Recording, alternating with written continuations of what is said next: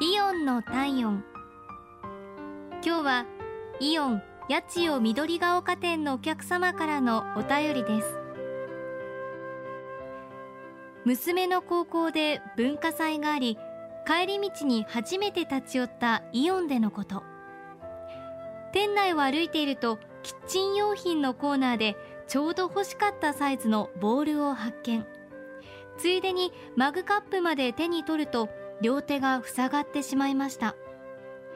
カートの置いてある場所が分からずそのまま買い物を続けていましたが不意に後ろから声をかけられ振り向くと「お客様よろしければこちらをお使いください」店員さんがカートにカゴを乗せて持ってきてくれたんです。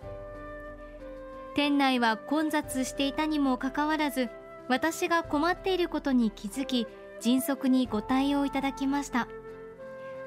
どこの店舗でも変わらないきめ細やかなサービス。これからもよろしくお願いします。